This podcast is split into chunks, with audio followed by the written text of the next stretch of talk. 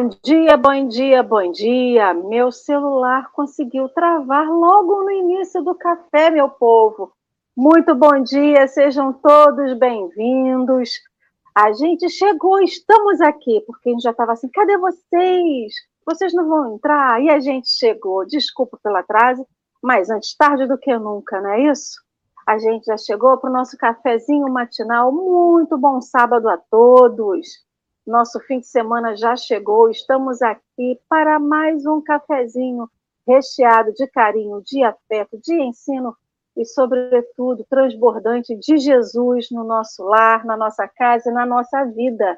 E bom dia para esse povo que acorda cedo e vem aqui compartilhar com todos nós a sua presença, os seus comentários, a sua energia, a partilha diária do pão, do café, de tudo que tem de melhor, né? Leime, queria, querida, muito bom dia e ótimo sábado para todos nós, com certeza. Rejane Maria, muito bom dia. Bruno, é isso aí, sábado. Bom dia, meu povo, sábado. Rosângela, bom dia. Para Vânia, para Consuelo, para Sônia Centeno. Sônia Vale, querida, muito bom dia. Catinha, que está lá no Rio. Eleane, a Graça, a Rita de Cássia, a nossa querida amiga Geisa, Alba Valéria, Maria Nobre. Sejam todos vocês muito bem-vindos para esse cafezinho. Há quanto tempo eu não vim aqui, né? Saudade de estar aqui no meu quarto fazendo café com vocês. E eu vou dar bom dia já para os meus amigos que estão aqui comigo na tela. Henrique, querido, muito bom dia. Conseguiu mudar de lugar que você precisava? Bom dia, consegui, graças a Deus. Agora escuto e vejo todo mundo. Muito obrigado. Bom dia, Lê. Bom dia, Luiz. Bom dia, bom pessoal dia. do chat. Que tenhamos um bom sábado de estudo. Luiz, eu acho que dispensa a apresentação, mas vai que alguém não viu o café? Então, se reapresente brevemente, por favor, Luiz. Bom dia. É, com certeza, mais de 50% não viu. E 50, esses mais de 50% vão sair cedo, assim que começar. Você, eu vou derrubar o seu café. bom dia, queridos internautas. Bom dia, amigos do café. Bom dia, é, os companheiros aqui de, de tela que é, a Alessandra, eu sei, eu já gravei. É, vamos gravar o nome do outro companheiro nosso, é o Henrique, mas qualquer Henrique. coisa chama marido de Dora. Marido de Dora também é meu segundo nome. É, é? então. Tá. Marido de Dora eu também atendo. atendo também. É, é, é então, é, é, não é ela que, que, é de você, você é que é dela, que é ótimo, né? Porque na realidade, quando ela fala, ela diz que é seu, que é ah, sua. gente, bom dia. Nós esperamos que a gente consiga levar esse, esse papo com alegria, como foi da primeira vez, né? que foi com a nossa companheira Dora, exatamente, né? É, e, e, e, a gente conseguiu, quer dizer, fazer com que a Dora e o Marcelo falassem, porque os dois não falam, né? Então, eles falaram. Falaram mais que eu, e espero que vocês dois falem mais que eu também hoje, para que a gente possa ter um café animado. Ok? Bom dia a todos. Que tenhamos uma hora de paz, de alegria, de muito amor. Ok? Com certeza, teremos isso e muito mais, né? A gente, quando se reúne entre amigos para falar de Jesus, a gente está bem na fita, né? E a gente está fazendo o bem. Para vocês que estão chegando aqui hoje pela primeira vez, sejam muito bem-vindos, muito acolhidos, que vocês se sintam acolhidos pelo chat, por todos nós da família Café com o Evangelho, porque aqui não é só um programa de estudo do Evangelho de Mateus, é uma família que se reuniu, que se reencontrou através desse encontro virtual que a pandemia nos proporcionou, para que a gente pudesse estar juntos, né? À distância, mas juntos, corações unidos com corações mesmo que virtualmente, a gente a virtualidade não nos impede de estar junto de alguém que a gente ama, né? E que a gente gosta e que a gente se afiniza. Então, é uma alegria imensa estar aqui com todos vocês. Então, vamos primeiro para a nossa prece, depois a gente apresenta o estudo de hoje. Podemos fazer assim? Então, eu vou fazer a nossa prece do dia, agradecendo a Jesus por esse dia que nasce, que já nasceu, em que nós nos encontramos acordados, despertos, Mestre Jesus, para esse encontro diário contigo. Te agradeço porque daqui eu escuto os pássaros cantando, eu olho o céu, mas eu não preciso abrir os olhos, Mestre, para ver alguma coisa. Ao fechar os meus olhos, eu consigo imaginar tudo aquilo que eu quero para mim. Um céu azul, pássaros cantando, um sol quente que me aquece a pele, e que cada um que ouve essa prece também pode ter, possa ter na sua tela mental a imagem que mais lhe conforta. Às vezes é o barulho da chuva, às vezes é o ventinho do outono, as flores da primavera. Não importa, mestre. O que importa é que estejamos bem aonde estamos colocados. E aqui nos encontramos perante a Ti para o estudo dessa manhã, desse Evangelho de Mateus, como temos feito, Mestre Jesus. Esse estudo que vem nos nutrindo, nos encorajando, nos dando a força necessária para a gente olhar para nós mesmos e vermos o que precisamos melhorar, o que precisamos fazer crescer e aquilo que precisamos cuidar.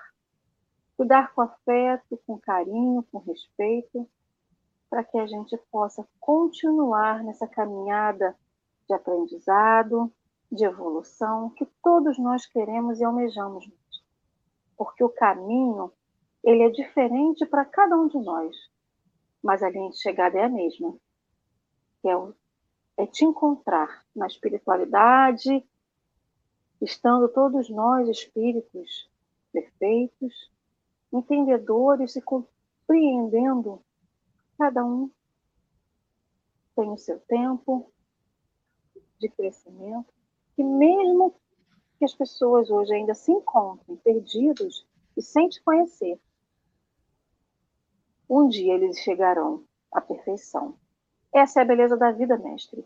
É olhar para as outras pessoas e entender que todos nós somos irmãos em ti e que teremos o mesmo final, que é feliz, que é de construção e que é de perfeição. E é assim, mestre, que a gente vem te pedir mais uma vez as suas bênçãos, a sua luz para todos nós, para que a gente não desvie do caminho que escolhemos trilhar, é o caminho contigo. E assim, te pedimos que permaneça nesse caminho, Mestre, hoje, agora e sempre. Assim seja.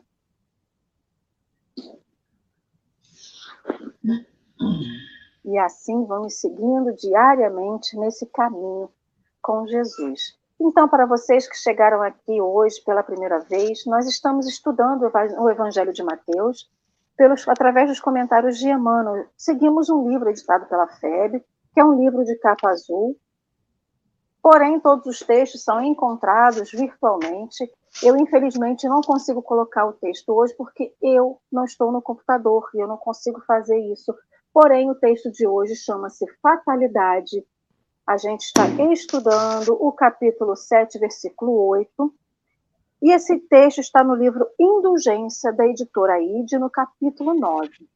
Tá bom? Então, querido Luiz, deixo com você, então, a leitura do nosso texto, por favor. Ok, vamos dar um, uma controlada no tempo. 7 e 10, dá 30 minutos para nós trabalharmos, não é isso? para deixar uma folguinha aí qualquer, né? Para eventualidades. Então nós vamos, como dissemos, nos baixos. Hein? Dá até mais um pouquinho. Hoje é sábado. Não, hoje é sábado, ah, então tá. Mas a gente vai começar, nós vamos, como nós dissemos, vamos trabalhar. É, eu poderia, se tivesse aqui na tela, é, projetar aqui se você me permitisse, não sei se pode, mas eu ele não estou com ela aqui na tela. Mas não tem problema, vamos é, é, ao que interessa aqui, que nós vamos trabalhar, vamos dividir o nosso texto em três, três partes, né? Que nós selecionamos aqui. Então, nós vamos começar lendo da seguinte forma: Fatalidade. A fatalidade do mal é sempre uma criação devida a nós mesmos, gerando em nosso prejuízo a provação expiatória em termo da qual, em, perdão, em torno da qual passamos compulsoriamente a gravitar.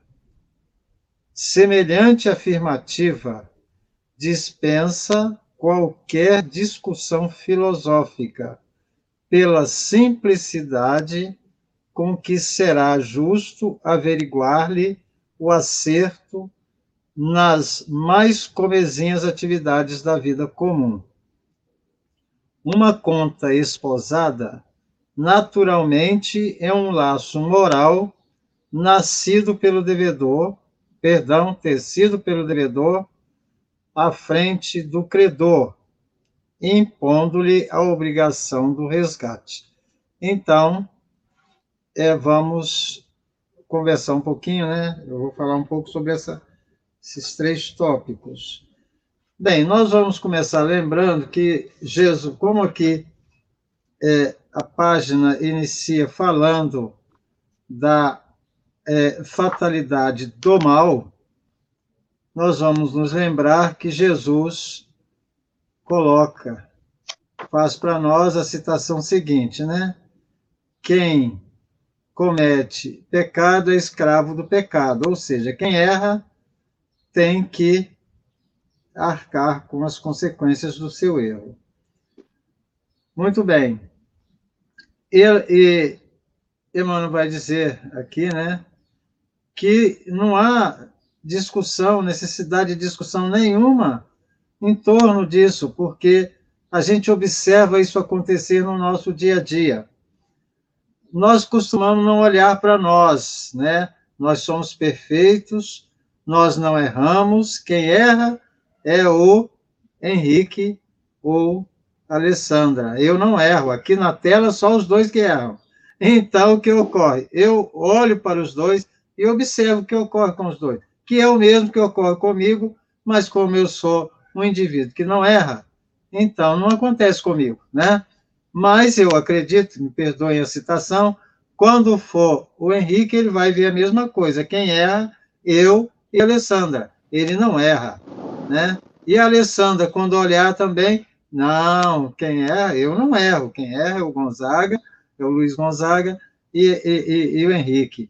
Então, dessa forma, quando a gente observa o, a, o que ocorre, a gente observa no outro. Então, a gente vê assim, é, eu vejo o Henrique é, fala né, é, alguma coisa de alguém, e daí a pouco o Henrique está cometendo o mesmo erro. Olha bem, eu estou querendo dizer, com a o nosso nossa abertura, que eu faço a mesma coisa, só que eu né, é, é, é, escondo o que eu faço, né? Eu, eu, eu não, não erro. Então, não vejo isso em mim, né? Mas eu vejo que o Alexandre, que acontece com o Alexandre, acontece com a, com a Alessandra e com o Henrique. É, então, é, a gente vê isso no dia a dia. Você, ao longo da nossa vida, a gente observa que fatos ocorrem.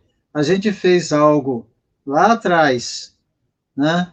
E agora a gente observa que surge aquele que faz a mesma coisa conosco. Então a gente para e se lembra: caramba, eu fiz isso a alguém lá atrás.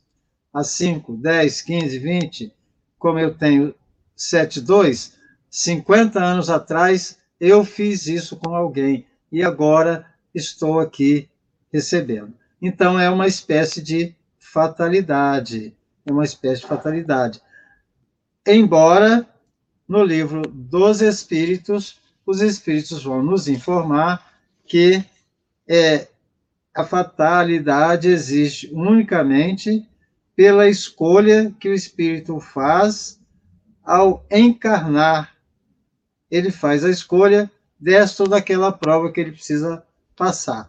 Porém, porém, é, aí a gente pode abrir que nós fazemos uma escolha encarnados. Quando eu prejudico o Henrique, eu estou fazendo uma escolha. Eu fiz uma escolha, então eu, eu tracei para mim uma espécie de, é, é, diria assim, destino, né? Eu preciso chegar ali. Onde eu preciso chegar? Eu preciso resgatar essa minha dívida com o Henrique. Eu acho que vocês gostariam de falar. Vocês estão, se não é, quiserem, a gente continua, mas vamos abrir um pouquinho para vocês, porque o café aqui é bate-papo. Esse café aqui é gostoso, hein? Eu acho que a gente confunde muito a fatalidade com a lei de causa e efeito, a lei de, de ação e reação, né? Então, o que, que acontece? A fatalidade parece uma coisa que a gente não tem controle. Acontece independente da nossa escolha. Então, eu saio de casa tropeço numa pedra e quebro o pé, é uma fatalidade. É algo que eu não podia prever, e é um acidente, é uma fatalidade, né? Quando a gente chega a falar de, falar de fatalidade, é alguma coisa quando a gente pensa assim, ah, mas é uma fatalidade. Ela tropeçou, caiu, bateu a cabeça numa única quina que tinha naquela pedra e morreu. E aí a gente vai interpretando a fatalidade justamente como isso. Ah, eu fiz algo com alguém e aconteceu isso comigo. Estou pagando um erro. A gente tem a lei de causa e efeito, a lei de ação e reação tudo que a gente faz, a gente colhe, ou seja, toda, todo plantio tem uma colheita. Sim, a gente pode, se a gente fosse esmiuçar nos mínimos detalhes o que acontece na nossa vida, muitas das coisas não são é, reações a questões que eu fiz com alguém, às vezes comigo mesmo. Equívocos que a gente fez conosco mesmo, né? Então, acho que a gente fica procurando muito é, detalhes para poder colocar, entre aspas, a culpa. Ah, mas é porque eu fiz isso com alguém, como se isso fosse um escudo ou uma desculpa.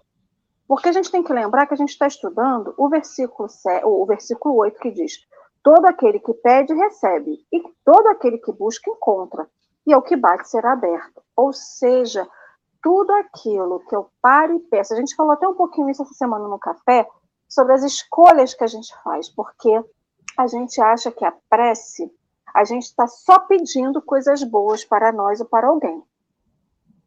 Mas a gente parou para pensar que tem gente que, quando faz a prece, está tão cheia de maus pensamentos, de más energias, de energias baixas, ele está pedindo, ele está rogando alguma coisa para alguém e que não é bom. E esquece que isso também é uma construção. Porque tudo aquilo que a gente pede, tudo aquilo que a gente sai da nossa boca e que sai do nosso pensamento, aquilo é plasmado, aquilo é projetado. E alguém, na espiritualidade, vai pegar isso e vai construir. Sejam espíritos de luz que vão levar os nossos pensamentos, os nossos pedidos para uma construção positiva, Porém, tem aqueles que vão pegar todos os nossos pensamentos ruins, os nossos pedidos ruins, e vão construir aquilo e vão plasmar em alguém. E aí a gente chega num texto que fala, que é logo depois, que fala sobre a fatalidade. Ou seja, todos nós temos uma parcela de responsabilidade, não é culpa. A gente não pode falar culpa, é responsabilidade porque eu não posso sair semeando pela vida e achar que essa semeadura vai ser para colheita de outra pessoa. Eu vou passar semeando e depois eu vou passar colhendo. Isso é natural. Eu não tenho como fugir disso. E quando ele fala, né, sobre essas questões, a fatalidade do mal é sempre uma criação devida a nós mesmos, gerando em nosso prejuízo a provação expiatória em torno da qual passamos compulsoriamente a gravitar. Ou seja, são as escolhas que a gente fez.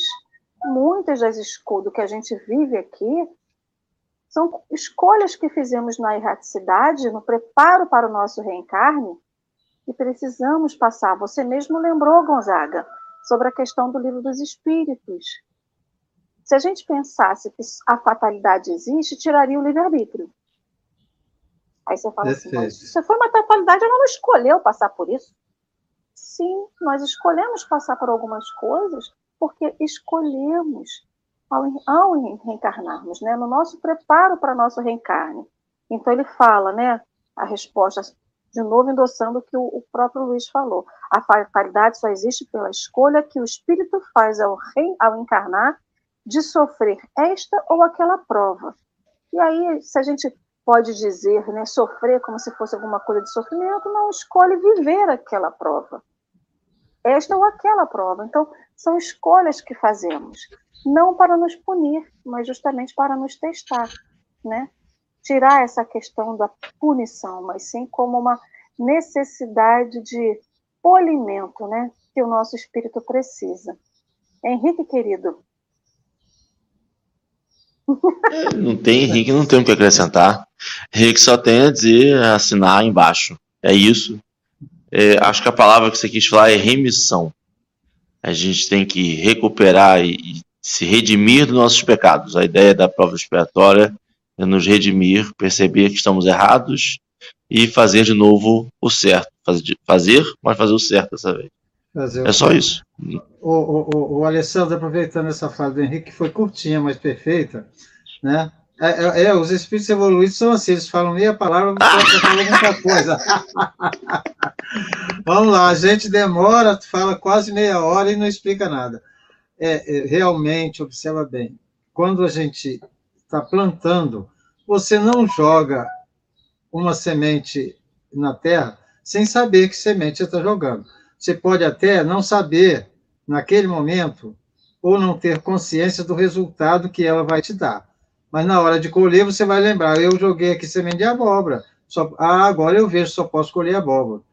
Então, quando a gente faz algo ao semelhante, o objetivo dessa fatalidade aqui, entre aspas, agora nós podemos começar a usar o entre aspas, essa é, é, é o que que ocorre? É, é, é quando você quando eu fiz o mal a alguém, eu sei que eu fiz o mal a esse alguém, eu tenho consciência que eu pisei no pé de alguém. Então, quando eu machuco meu pé, às vezes não necessariamente, aí é que começa a cair a fatalidade, não, não necessariamente alguém vai pisar no meu pé, mas eu vou machucar o pé de alguma forma, automaticamente eu faço um link com o meu ato inicial, com o plantio. Isso faz com que eu comece a pensar, eu não posso mais pisar nos pés do meu semelhante, do meu irmão, daquele que está a caminho comigo. Deu para entender? Essa é a minha visão, né? Mas é, é bem, bem, bem falado aí. O Henrique ajudou bastante. Que ele continue falando para nos ajudar, né? A gente pode ir ou a gente pode, pode, pode continuar. Por e depois qualquer coisa a gente volta, né? Se sobrar tempo e dá uma, uma uma geral. Então, vamos para os próximos é, tópicos, né? Um tempo, se tivesse tempo, a gente iria lá em cima correndo e pegava daqui para baixo para o nosso internauta acompanhar, mas vamos devagar, né? Um templo doméstico entregue ao lixo sistemático transformar-se-á, com certeza, num depósito de micróbios e detritos determinando a, multipli a multiplicação de núcleos infecciosos de enfermidade e morte. Um campo confiado ao império da erva daninha converter-se-á, sem dúvida, na moradia de vermes insaciáveis, compelindo o lavrador a maior sacrifício de recuperação oportuna. Assim ocorre em nosso esforço cotidiano. Não precisamos remontar a existências passadas para sondar a nossa cultura de desequilíbrio e sofrimento. Auscultemos a nossa peregrinação de cada dia. Eu vou começar esses tópicos aqui pelo final, né? É, não há necessidade de fazer regressão de memória, como alguns companheiros buscam. Não há a necessidade de ficar muito preocupado com o dia de ontem, embora a gente precisa saber que a gente fez de errado para poder corrigir, que eu não corrijo aquilo que eu não vejo erro em mim, né? É, mas a gente pode observar se as consequências estão, se os fatos estão acontecendo, alguma coisa, como Deus é justo, né? Alguma coisa eu fiz para é, merecer o que está ocorrendo comigo. É um emprego difícil, é o salário que não aumenta, né? E a gente observa os companheiros ao redor, todos é, em melhor situação, e a gente faz o mesmo trabalho da mesma forma, com o mesmo carinho, e a gente observa que certos, certas coisas boas, materialmente falando, não batem a nossa porta. Mas, eu falei coisas boas, mas o bom é aquilo que está acontecendo, porque é o que nós merecemos. É isso que nós precisamos ter o cuidado de, ao analisar os acontecimentos, buscar mudança de comportamento, mas não achar que aquilo que está ocorrendo conosco seja injustiça, que aquilo é ruim, que aquilo é negativo, porque aquilo vai nos alertar. É um sinalzinho vermelho para alguma coisa que fizemos no passado. Tanto é que o Chico vai colocar para nós que eu não posso fazer é, um novo começo, mas eu posso começar agora a fazer um novo final. Então, também é um ensinamento que se enquadra bem dentro da página de hoje. Vamos ver se vocês têm alguma coisa para falar aí, que a gente. Senão eu falo sozinho, né? Henrique, ah. você quer comentar?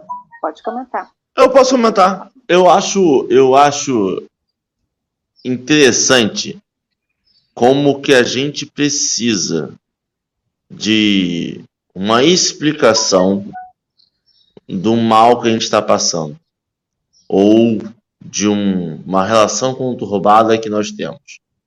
O que a gente mais procura hoje é o porquê daquilo.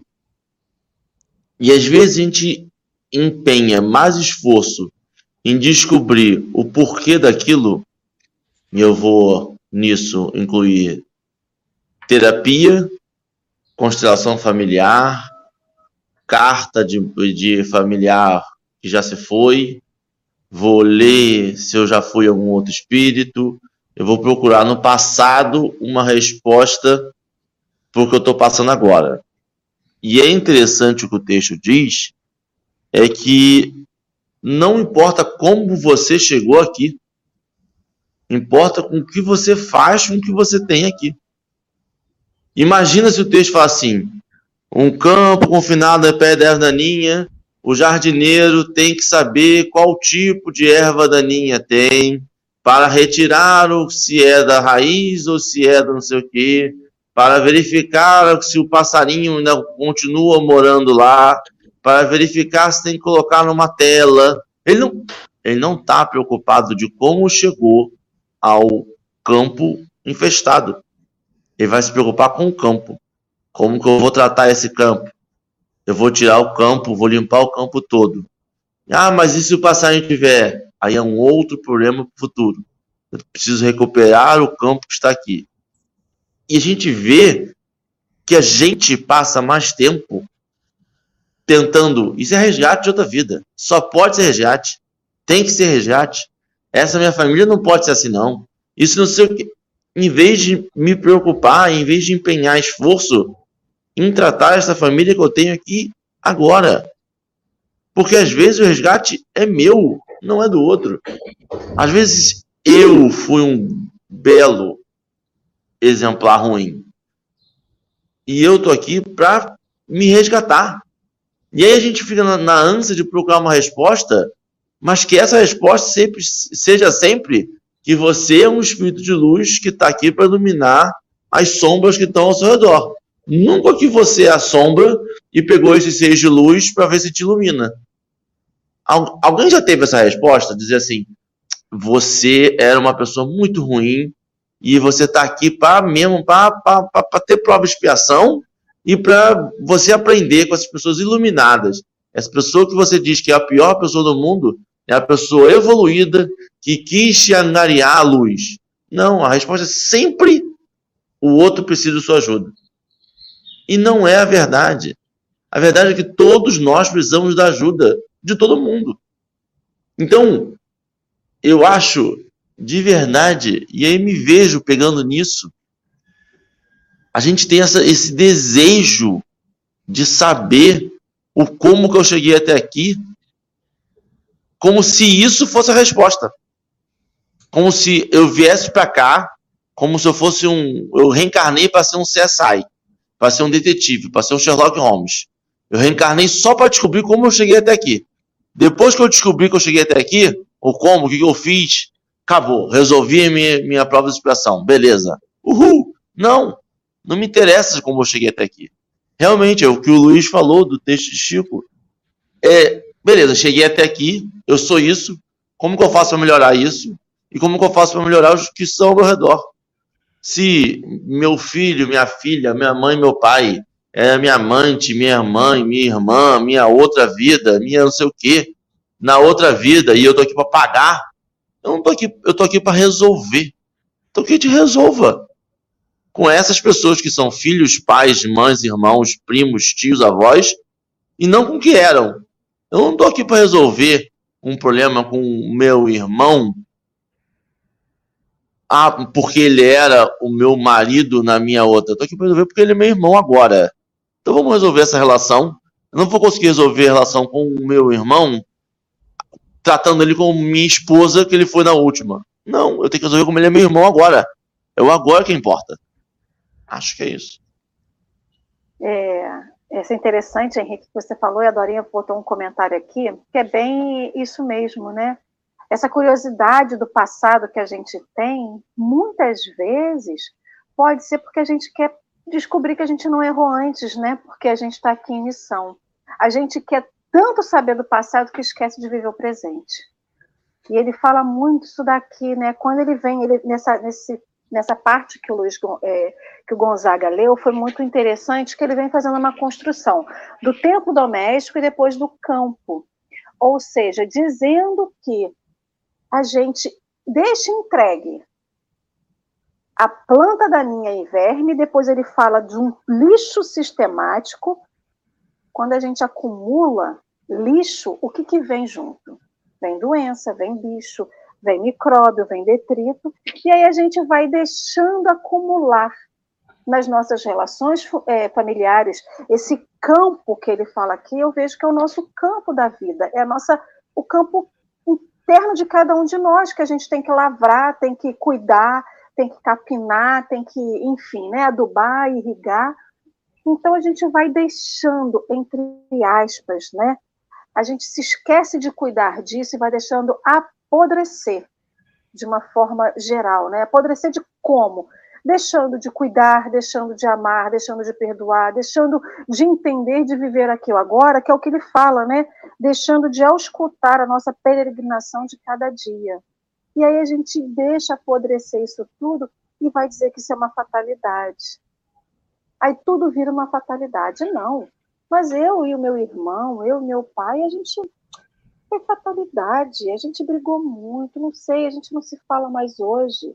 Ah, mas no meu campo da vida, ah, eu não falo com fulano. Foi uma fatalidade. Aí a gente vai botando entre aspas na culpa de uma fatalidade, como se a gente não tivesse opção de escolha, como se a gente não tivesse o nosso livre-arbítrio para decidir no aqui e agora o que, que eu quero fazer. E aí a gente vai dando desculpas e deixando de viver o aqui e agora, de escutar essa nossa realidade porque a gente não quer. A gente quer saber muito mais do que foi no passado. A gente quer viver o passado, né? É aquela, aquele saudosismo ou essa curiosidade, e a gente quer viver lá no futuro na nossa ansiedade. E a gente se esquece que a gente só vive aqui agora. Então a gente vive um misto de pessoas que vivem no passado, pessoas que querem viver no futuro, mas quem quer viver no presente? Quem quer cuidar da casa do aqui e agora? Quem quer cuidar das relações do aqui e agora? Quem quer cuidar do campo íntimo de cada um de nós no aqui e agora? Que é a reforma íntima, que é se conhecer, que é se, enfim, fazer isso tudo, mas sabendo que estamos inseridos no meio. Não, estamos so, não somos sozinhos, não estamos sozinhos e nunca seremos sozinhos.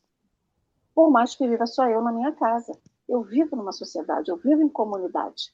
Então, é, é um, como ele mesmo fala, né? É um esforço cotidiano. E a gente não precisa voltar no passado para saber quem eu fui. Eu só posso saber hoje dar conta do que eu sou agora. O que eu fui, não posso mexer. Eu posso ter sido uma rainha que desperdiçou dinheiro. Todo mundo só quer saber também, só quer ser rainha, né? E aí todo mundo esquece que, que existe a plebe. Então todo mundo só quer ser rei, rainha, príncipe, eu quero ser a plebe, porque a plebe se diverte. Então, eu esqueço, eu, eu fico nessa preocupação do que eu fui, do que eu fiz, e esqueço que eu só tenho hoje e agora para construir um novo futuro. Então, essa questão assim, ah, eu, eu fiz isso, estou sofrendo isso aqui hoje, eu não preciso disso. Eu não preciso ficar nessa busca incessante do meu passado, eu só preciso olhar no espelho hoje. E eu não preciso supor o que eu fiz. Acho que a Luiane botou essa questão do véu do esquecimento, ele é uma benção para todos nós. A gente não conseguiria lidar. Se a gente hoje não consegue várias vezes lidar com o que a gente é aqui agora, eu vou conseguir dar conta do que eu fui ontem, sendo que eu sou a minha E olha que doideira, Lê. E aí a gente usa, a gente estuda espiritismo, a gente entende a lei do, do, véu do esquecimento, a gente entende todas as leis, aí a gente usa os espíritos para burlar o véu do esquecimento, para ver se a gente descobre alguma coisa. Faz algum sentido quando a gente bota nesse jeito? Não faz sentido. A gente usar espírito de lá para saber como é que o espírito daqui está se contornando para ver se o véu do esquecimento deu uma burlardinha, deu um negocinho. Não? Hum. Consigo entender. Vê se, vê se tem um erro né, nesse negócio. É, o, o, o, Henrique, eu tenho uma fala, uma fala sua que eu achei assim, não dá para falar nela hoje, sobre ela hoje, porque demandaria mais um programa, com certeza, mais um café. É, o que que eu o que, que ocorre? É, é, na realidade, e está de acordo com o que os dois estão falando, que aqui, querido internauta, você vira para um lado, um bate, você vira para o outro, outro bate, o bicho pega. Né? Já coloca você no meio para isso. é, o que, que ocorre? Os dois realmente falaram a mesma coisa, com, com, na minha visão, com palavras diferentes, mas no mesmo sentido, o mesmo objetivo, o mesmo alvo o que que ocorre? É, realmente, nós, como é que nós vamos fazer alguma correção na rota do nosso caminho, se eu estou, aí inclusive entra aí também a regressão. Se eu estou querendo saber quem foi o Henrique na minha vida passada, porque aí eu passo a viver com dois Henriques, como ele disse, né? O Henrique irmão e o Henrique pai. Hoje ele é irmão, mas ele foi pai. Aí eu não sei realmente com quem que eu estou vivendo. Isso gera em nossa cabecinha uma confusão tamanha. Aparentemente eu estou curado, porque ah, eu sei, o Henrique como meu pai, ele me me cascudou. Não sei se vocês conhecem o que é cascudo. Cascudo é isso aqui, né? isso é do nosso tempo lá de trás. Ele me cascudou o tempo todo como meu pai. Então, agora, é por isso que eu tenho essa bronca do Henrique, por isso que eu não consigo me relacionar bem com o Henrique. Então, eu passo a viver como filho do Henrique e como irmão do Henrique hoje. Então, isso gera uma confusão e evita, olha bem, todo tempo que nós perdemos tentando é, buscar os sintomas que nós não temos condições de saber, nós deixamos de corrigir, para, é, nos melhorarmos para que tenhamos um futuro melhor, né? É, é, é a gente observa assim, são N situações que pode ter gerado o que eu estou passando hoje. Eu estou com uma dor de cabeça, um exemplo material, né? Muito simples. Eu estou com uma dor de cabeça. São N sintomas. Se eu não faço uma série, uma bateria de exames, que no caso da reencarnação não tem os exames, o que, que eu faço? Eu não sei o que, que é. Eu não tenho como eu definir, olha, ah, com certeza o Henrique chutou minha canela. Não. Muitas das vezes o Henrique foi amoroso, foi, foi um pai exemplar para mim. Até mesmo, Luiz, Luiz, até mesmo, vamos lá, só cortando você com toda a falta de educação que me possui. Não, não, não, é você vai olhar a última. Você vai olhar a última. E a penúltima? Ah, e Aí a penúltima? eu tirei cascudo da última. Aí você me deu cascudo na penúltima. E na antes na penúltima, eu te dei cascudo. E na antes, antes é. penúltima, você me deu cascudo. Aí vai querer voltar quando a gente é lá atrás. Um cascudaço, né? É, é, não, então a gente observa assim, realmente o objetivo maior é exatamente isso, que, que tem sido trabalhado por vocês, né? E que tem a minha, a minha assinatura, né? Aqui, minha concordância. É esquecer o passado. Vamos fazer um novo futuro. Quando você começar a tra tratar o terreno, você automaticamente vai é, tirar expulsar, afastar toda outra erva daninha que ali tiver, automaticamente. O simples ato de você estar participativo dentro daquele terreno já faz com que ervas daninhas sejam retiradas, sejam afastadas dali. É, é, eu acho que é por aí mesmo a interpretação correta que vocês fizeram. Me permite uma última, uma última, sim, uma analogia. A Luiz falou sobre correção de rota. Correção de rota. E aí me veio a analogia de dirigir um carro. E a única forma de você dirigir o carro olhando pelo retrovisor é dando ré. E quem dirige sabe que quando você vai dando ré olhando pelo retrovisor, se for um percurso longo, o que, que você faz? Você vira a cabeça para ficar olhando só para trás. Porque você está dando ré, ré, ré, você precisa de mais um campo de visão. Você vira a cabeça e bota para lá. E se for muito longo, você vira o carro para voltar. E o, e o caminho para frente já esqueceu. Você está tão empenhado em voltar que já.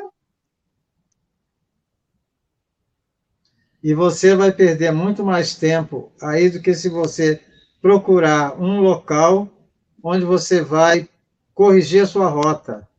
Muitas das vezes um pouquinho à frente, porque a gente pode dizer isso, porque a providência divina entra também nessa situação. Ela vai, olha, caminha um pouquinho mais, é evidente que isso não é dito com essas palavras, né? Vem a intuição, vem a inspiração, caminha um pouquinho mais, que aqui à frente você vai ter um lugar para você poder contornar e pegar a rota certa lá na frente. Porque são várias as rotas, né? Que nos levam ao mesmo ponto. Né? Numa cidade, você tem várias ruas que te levam ao ponto X. Se você pegou errado, você não precisa voltar. Você vai corrigir a rota e pegar a rota certa lá na frente. Né? Essa é a nossa visão em termos aqui da fatalidade que a gente está trabalhando. Vamos lá para o texto, que ainda tem bastante texto para a gente ler. Tem, tem, tem. É, isso aí. então, nós vamos lá. É, a gente fala muito, acaba né? Vamos então, eu falei em três, mas vou dividir mais um pouquinho aqui.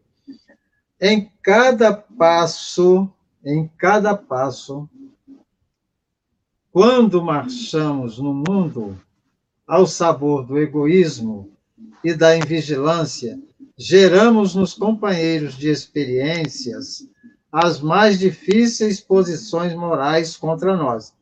Olha, gente, observemos aqui essa fala, perdoe eu cortar aqui rapidinho, observemos aqui essa fala perfeita, né?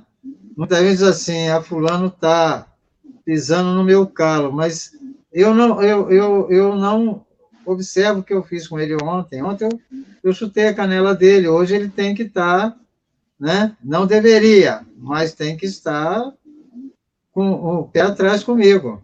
Vai que o Gonzaga chuta de novo. Aqui é a nossa preguiça, atraindo em nosso desfavor a indiferença dos missionários do trabalho. Ali é a nossa palavra agressiva ou impensada, coagulando a aversão e o temor ao redor de nossa presença. Acolá é o gesto de incompreensão provocando a tristeza e o desânimo nos corações interessados em nosso progresso. E mais além, é a própria inconstância do, no bem sintonizando-nos com os agentes do mal. Gente, eu vou começar novamente pelo final e só vou para deixar vocês falarem, porque o tempo eu acho já está avançando, só vou falar desse final. Nós falamos sobre o trabalho no campo, né? Quando nós começamos a trabalhar, sem nos preocuparmos excessivamente com as ervas daninhas, automaticamente esse campo vai sendo limpo. O nosso campo espiritual, principalmente, isso se dá com muita facilidade. A proporção que você começa a trabalhar, tem, vocês já ouviram falar de obsessor que ajuda a trabalhar? Né? Você quer afastar o obsessor? Começa a trabalhar. Naquele momento que você está trabalhando, ele não está ali, porque ele não gosta disso, ele não é chegado a isso. Né? É, é a nossa inconstância, a nossa é, é, é falta de perseverança, de continuidade no trabalho, no bem que nós abraçamos, nos traz problemas também, ajuda a que essas ervas daninhas elas cresçam ao invés de diminuir.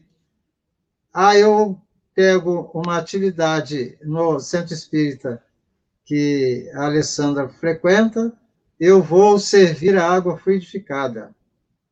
E eu começo a servir confiam em mim, porque tem, esse trabalho tem que ter confiança, né?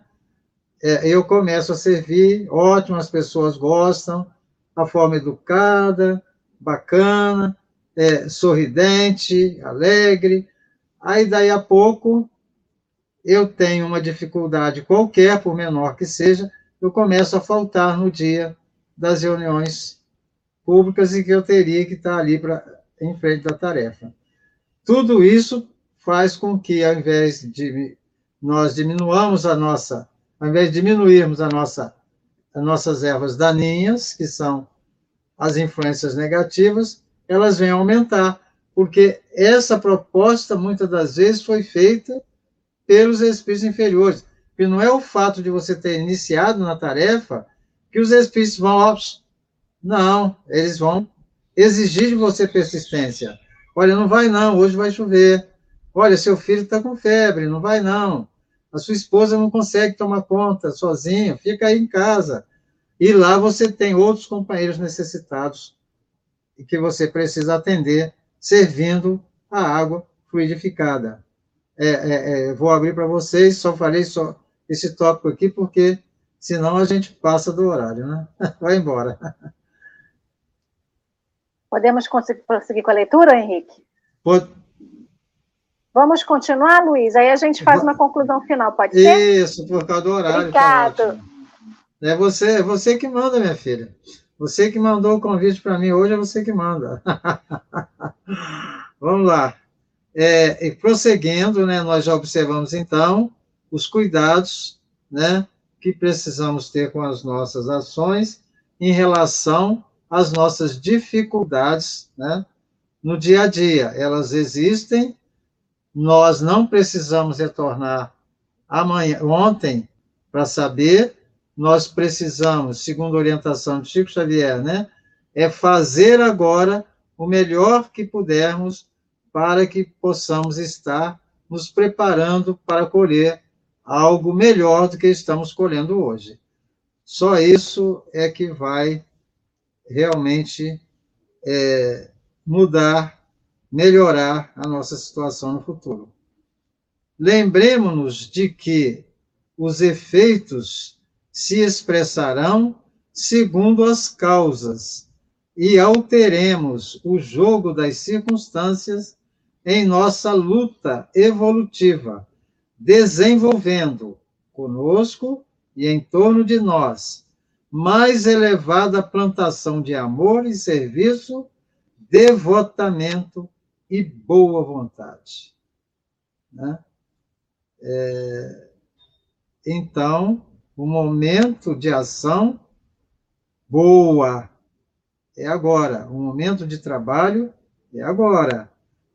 Vamos replantar o nosso campo, né? Mental, espiritual. Acharás o que procuras. Olha que colocação, né? Disse-nos o Senhor, que é o texto de Mateus, né?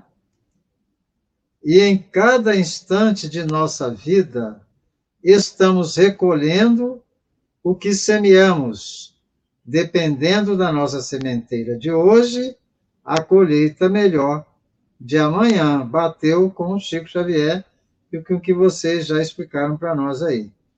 Moléstias do corpo e impedimentos do sangue, mutilações e defeitos, inquietações e deformidades, fobias complexas, complexas e deficiências inúmeras constituem pontos de corrigenda do nosso passado que hoje nos restauram à frente do futuro.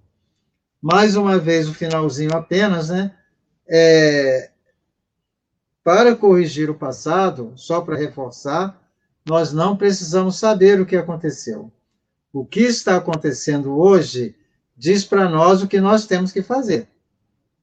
E é isso que nós precisamos fazer.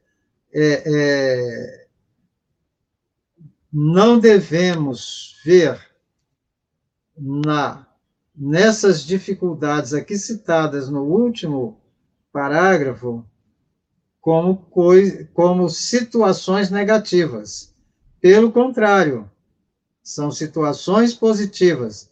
Se eu tenho, por exemplo, um câncer e esse câncer me causa dor, né? Que há aqueles que são silenciosos e quando brotam já está na hora praticamente da desencarnação. Mas se a dor vem, a dor está me chamando a atenção. Olha, você tem uma situação que precisa corrigir. E aí você vai ao médico no, com uma certa antecedência e ele vai retirar aquele câncer e, na maioria das vezes, você vai recuperar a saúde. Então, a dor, nós a temos como uma inimiga, mas não, a dor é nossa amiga. E quando vai falar de paciência, é, os, lá no Evangelho, os Espíritos dizem para nós, né? A dor é uma bênção que Deus envia aos seus eleitos. Então, até para sentir dor, é necessário ter merecimento. Volto para vocês a palavra aí. Eu estou vendo uma, uma questão aqui no Livro dos Espíritos, que a gente está falando sobre a questão das nossas ações, das nossas atitudes e como isso interfere na vida do outro e na nossa vida, né? E o que a gente tem de retorno disso na nossa vida também. Naquela pergunta 151 do Livro dos Espíritos, Kardec pergunta se há fatalidade nos acontecimentos da vida, né? É, se os nossos, né, se todos os nossos acontecimentos são predeterminados. Aí ele fala que a questão da prova e da expiação ela é uma escolha que fizemos ao reencarnar. Aí ele ainda fala um pouquinho mais à frente. Refiro-me às provas físicas, que são essas, as provas e as expiações. Porque no tocante, aí isso aí já a espiritualidade respondendo, me perdoe. No tocante às provas morais e às tentações, o espírito conservando o livre-arbítrio quanto ao bem ou mal é sempre senhor de ceder ou de resistir. Aí não tem fatalidade é somente o livre-arbítrio. É somente nossa escolha. Então, quando você fala nessa questão das doenças que a gente vive na carne, das situações que a gente passa na carne, né, experienciando enquanto vivos aqui no nosso planeta, a gente sempre tem essa preocupação do que eu fui, do que eu fiz, para que eu esteja vivendo aquilo, né? Ah, mas o que, que eu vivi para merecer isso? não é só uma questão de merecimento de estar vivendo uma dor que é depurativa, e a gente não interpreta a dor como uma depuração.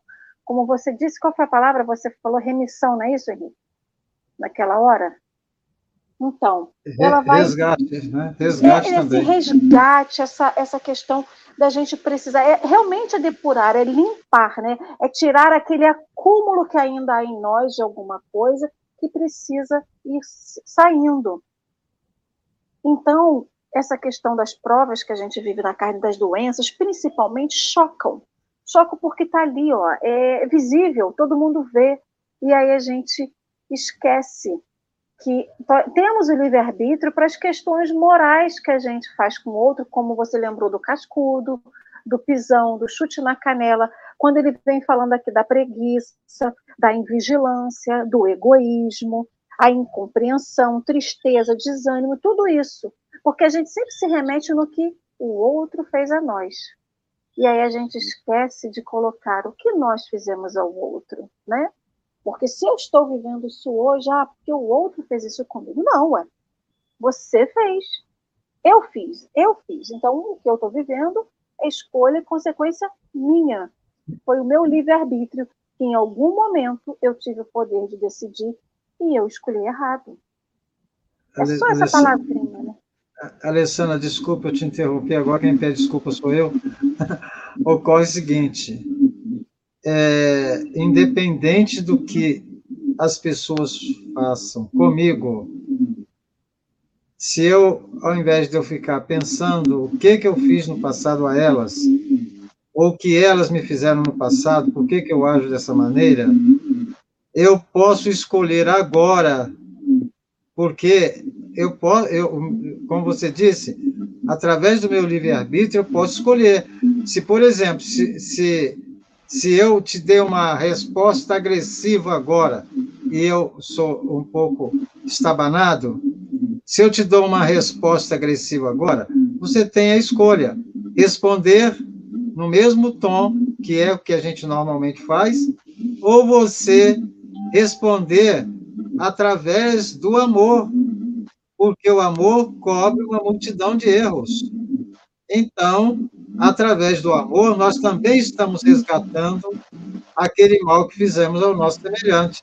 Então, essa resposta do amor, ela é altamente positiva. E a gente vê Jesus o tempo inteiro agindo dessa forma, sempre amando.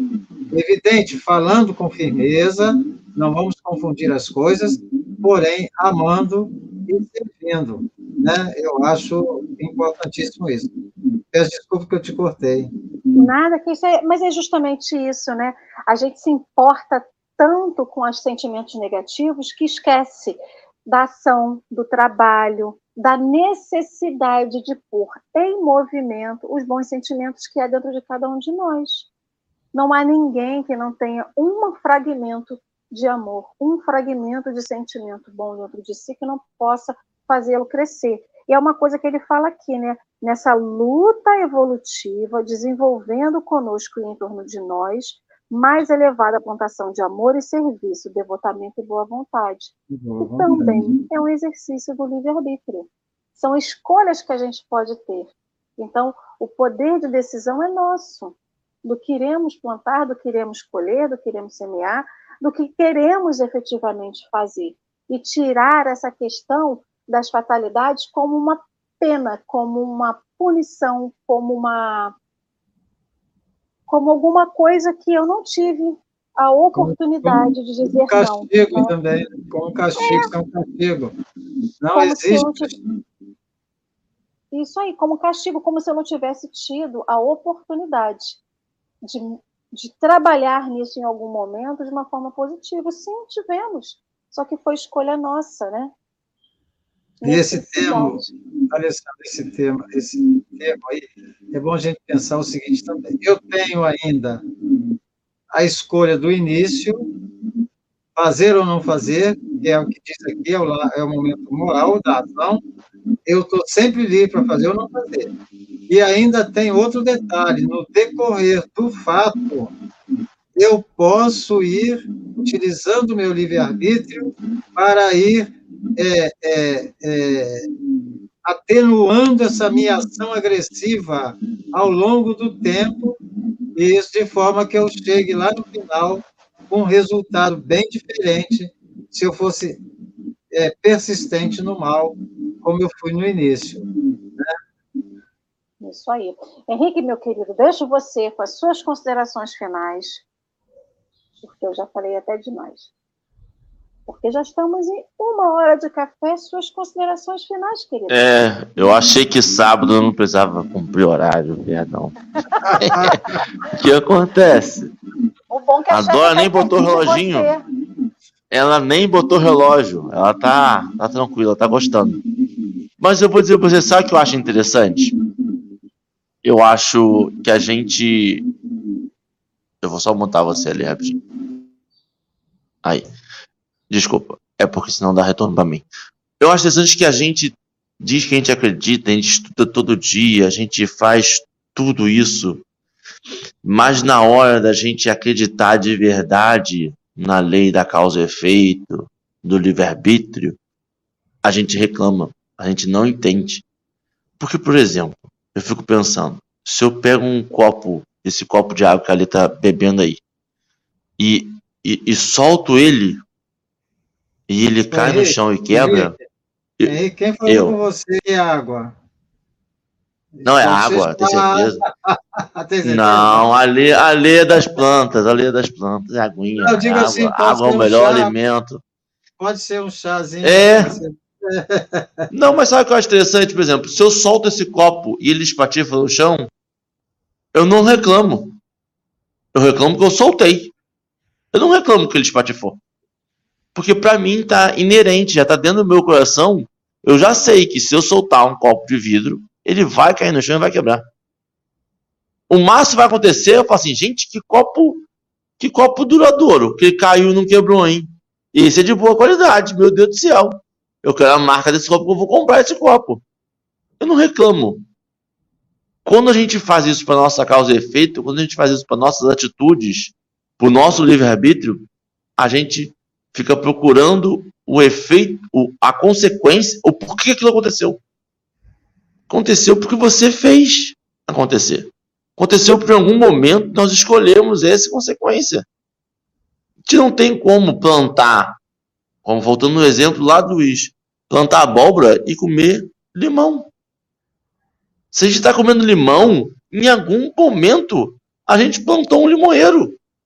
Ah, mas quando? Não interessa. Você plantou um limoeiro. Agora você tem que saber o que você vai fazer com esse limoeiro. Você vai podar, vai fazer limonada, vai fazer o quê? E, e é isso. O copo quebrou. Você vai limpar, você vai pisar no cabo de vidro. Porque tem gente que fala assim, quebrou mesmo, deixa eu ver aqui. E vamos ver, tá quebrado mesmo. É, tá me machucando. É, tá, me, tá quebrado. É vidro mesmo. No, algumas coisas a gente não tem essa noção ainda do livre-arbítrio e esse entendimento dentro dos nossos corações do poder que é esse livre-arbítrio e do quanto que ele significa na nossa vida. Nós, em alguns momentos, escolhemos mal. E faz parte do exercício do livre-arbítrio. Mas reconhecer que fomos nós que escolhemos e reconhecer que a fatalidade é uma produção das nossas escolhas vai fazer com que a gente escolha melhor. Se a gente achar que não foi um produto da minha escolha, eu não, beleza, não aprendi nada com a escolha que eu fiz. Se eu achar que eu soltei o copo e o copo quebrou, porque na verdade o copo quebrou porque tinha que quebrar.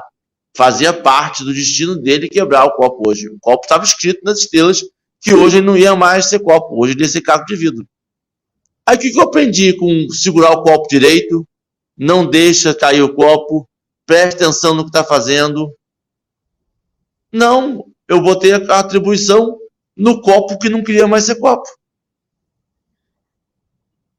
É responsabilidade. A gente tem que ser responsável pelos nossos atos. Acho que é isso. Um bom dia a todos. Muito obrigado, Luiz. Muito obrigado, Alê. Um bom sábado. É, o papo foi bom, o papo foi alto, né? Que alegria poder começar esse final de semana com vocês. Luiz, querido, vou deixar então você com a prece é. final, com as suas considerações, deixa, se você ainda tiver alguma. Deixa, eu tenho, sim, menina. É, é, é. da outra vez foi a mesma dificuldade. Adoro passou apertado comigo. Adoro o Marcelo. É, olha bem, duas situações, né? É interessante a gente observar na fala do Henrique, é que é, é, quando o copo caiu, né, prestar atenção, prestar atenção o que, que eu estava pensando. Normalmente eu estava, então não estou dizendo que é regra geral, pensando mal do Henrique. Eu estava aqui pensando mal da Alessandra e me distraí, o copo pá, caiu. Normalmente, pode observar, você estava falando mal de alguém, desejando mal a alguém, a alguém, pensando mal de alguém. Então o copo caiu, foi um alerta. Presta atenção no que você está pensando, rapaz. Você está na atividade. Se você pensar na atividade, você não vai pensar mal de ninguém. É um chamamento. E o limoeiro, muito interessante, voltando à correção de rotas. Eu plantei o, o, o, o, botei a semente de limão, deu lá o limoeiro, limão, troço azedo. Corta ou dou uma outra aplicação para ele na vida de relação nossa, nós nunca alijamos um irmão do nosso caminho, né? Nós procuramos trabalhar com esse irmão, nos trabalhando, porque é como nós vimos na página, a minha irritação, a minha fala com ele, a minha ação com ele vai fazer com que ele seja diferente comigo. Então, nós nunca alijamos os companheiros de caminhada nós, pelo contrário, os abraçamos. Se houve agressão mútua, vamos nos abraçar, vamos mudar o comportamento e prosseguir juntos, prosseguimos juntos, que todos precisamos chegar no final, no momento final, lá na evolução. Então, o caso do, do limoeiro, ao invés de você cortar, vamos utilizar, fazer um limonado, vamos vender o limão. É, é, então, tem aplicação. Sejamos açúcar. Do Luiz, do, do, do limoeiro, sejamos açúcar. Sejamos açúcar. Isso, isso aí, fazer limonada. Então, as minhas considerações finais agora, eu agradeço muito a vocês pela paciência dessa segunda vez. A gente não é orador, mas com dois pulso forte do lado aqui, a gente vem a qualquer momento, né? Sem medo nenhum, tranquilo. Gente, um bom dia para nós e Agradeço também a você, querido internauta, que está aí nos assistindo e espero que é, tenham gostado do café de hoje. Hashtag Volta Luiz já está aqui, ó, querido. Todo mundo pedindo a sua volta. Se Deus quiser, voltará. É, vamos, vamos ver, né? Vamos ver. Se está faltando a, a, a o, o, aval, o, aval, o aval de cima, né? Adora. Deixa eu ver onde. Vamos lá, então vamos à nossa prece, né? Final, não é isso? Isso aí, meu querido, por favor. Ok, essa prece que a gente vai ler hoje, ela está no livro Paulo Estevão, tá? Então nós vamos. É, nós gostamos, pelo momento que estamos passando, muito dessa prece que todos nós precisamos fazer, porque não há quem não tenha é, um irmão, um ente querido em sofrimento de alguma ordem. É, Senhor Deus, Pai dos que choram, dos tristes, dos oprimidos, fortaleza dos vencidos, consolo de toda dor. Embora a miséria amarga dos prantos do nosso erro, deste mundo de desterro, clamamos por vosso amor. Nas aflições do caminho, na noite mais tormentosa, Vossa fonte generosa é o bem que não secará. Sois em tudo a luz eterna da alegria e da bonança, nossa porta de esperança que nunca se fechará. Quando tudo nos despreza, no mundo da iniquidade, quando vem a tempestade sobre as flores da ilusão. Ó Pai, sois a luz divina, o cântico da certeza, vencendo toda aspereza, vencendo toda aflição. No dia de nossa morte, no abandono ou no tormento, trazei-nos o esquecimento da sombra, da dor, do mal. Que nos últimos instantes sintamos a luz da vida, renovada e redimida na paz ditosa e imortal.